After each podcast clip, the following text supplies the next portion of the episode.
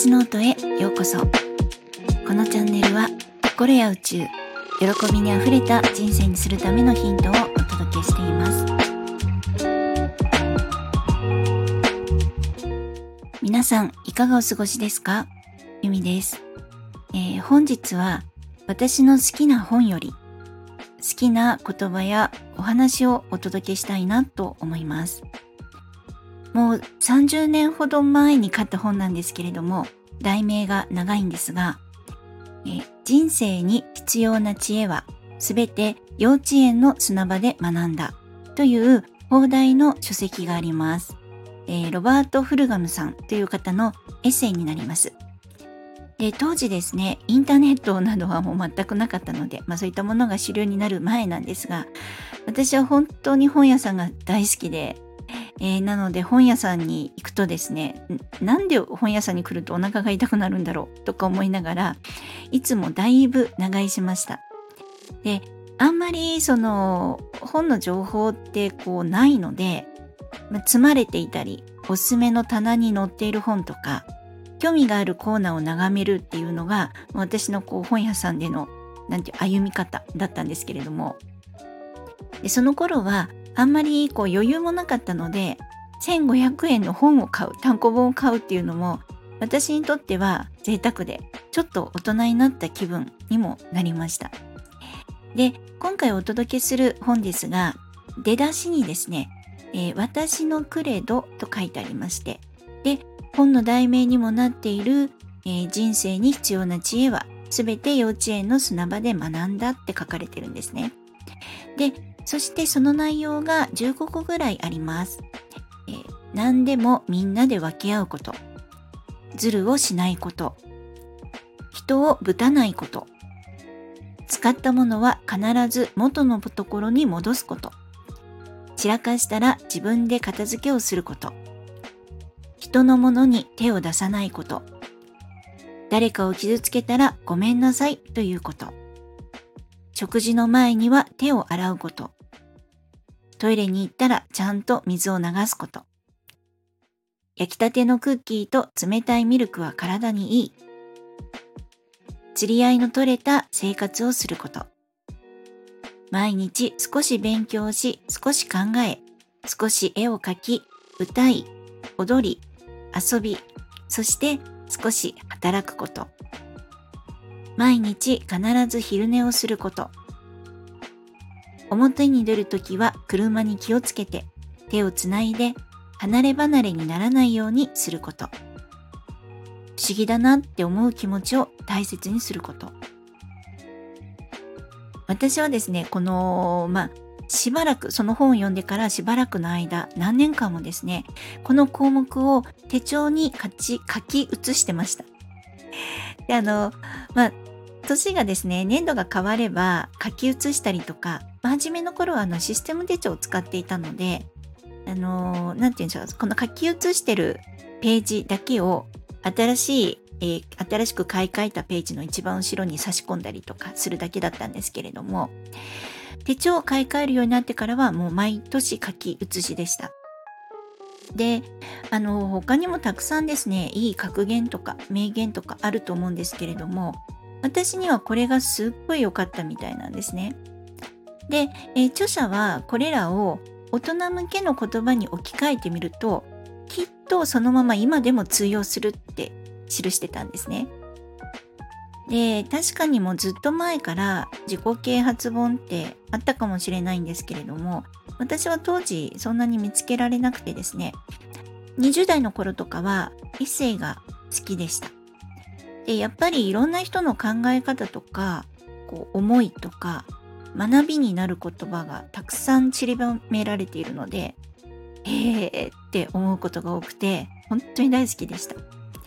あのそんな本が大好きな人生だったんですけれども今ではあんまり読むことが本当に少なくなってきて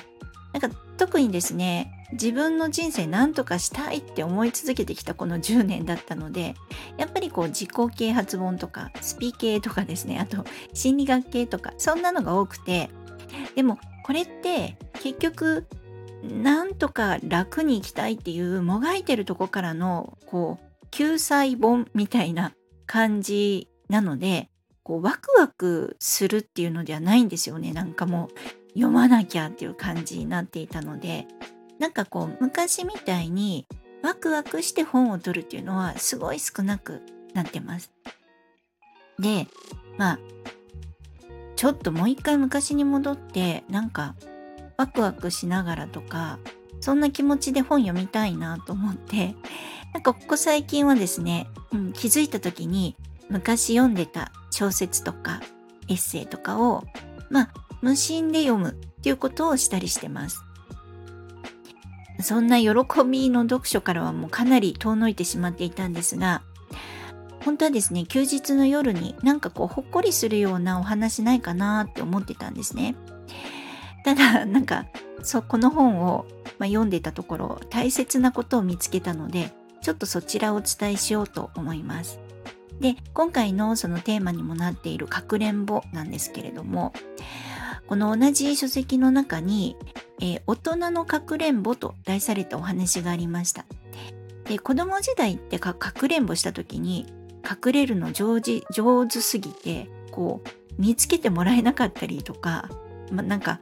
鬼になった人とか他の子とかももうなんか探すの諦めてそのうち忘れて別の遊び始めちゃうっていうぐらい上手に見つからない子って多分いたと思うんですね。なんか学校でやると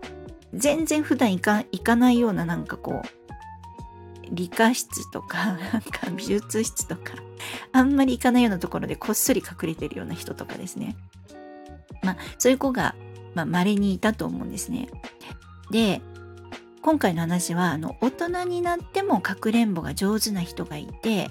まあ、病気になった男性が大切な人たちに、まあ、心配をかけまいと秘密にしたまま、まあ、亡くなったっていうお話が書かれてたんですね。でやっぱり残された家族とか友人とかはそんな辛い中じっと黙ってですね苦痛に耐えたその意志の強さは感服すると。だけれどもやっぱり言ってほしかった必要としてほしかった支えたかったし励ましたかった本当に悲しかったって書かれてるんですね。で大人のかくれんぼって本当にいろんな気持ちが隠れててまずは隠れたい見つからないようにしたい。でも、隠れてるの本当は探してもらいたい。でも、じゃあ見つかったらどんな顔して出て行ったらいいの？どんな顔して話したらいいの？人には知られたくない。みんなどう思うんだろう？誰にも心配かけたくない。とか、まあ、こんないろんな気持ちが出てくると思うんですね。で、最後にこのように書かれてます。隠れるのがうますぎる人たちみんなに呼びかけよう。出ておいで。もうかくれんぼはおしまいだ。って。本当にそうだと思うんですね。で、なぜなら私が上手に隠れる人だったからなんです。もうなんかそこら辺の人に紛れるのがすごい上手というかですね。本当は探してほしいし見つけてほしい。でもどんな顔していいのかわからない。ってそんな出来事とか思いを上手に隠してたんですね。でこれって多分自分のことも他人のことも信頼できてない状態だと思うんですよ。えこんな自分でも大丈夫ってまず自分を信じる。そしてこんな自分をさらけ出してもきっと大丈夫って誰かを信じる。で本当に大人のかくれんぼはもう終わりにしましょう。適当なところで見つかりましょうって思いました。で、どんな自分でも許して自分自身を信頼する世界をちゃんと自分の内側に持つ構築できれば外の世界には信頼しかなくなります自分の内側が優しさと愛で充満されると外側の世界も優しさと愛で溢れます誰かがそんな世界をくれるのではなくて自分で作っていくっていうことですね。本当の強さって多分その世界を信じれることじゃないかなって思います。えー、後悔しない人生にするために後悔しない毎日を送りたいなって思います。はい、えー、本日も最後までお聴きくださり本当にありがとうございました。ではまた。thank you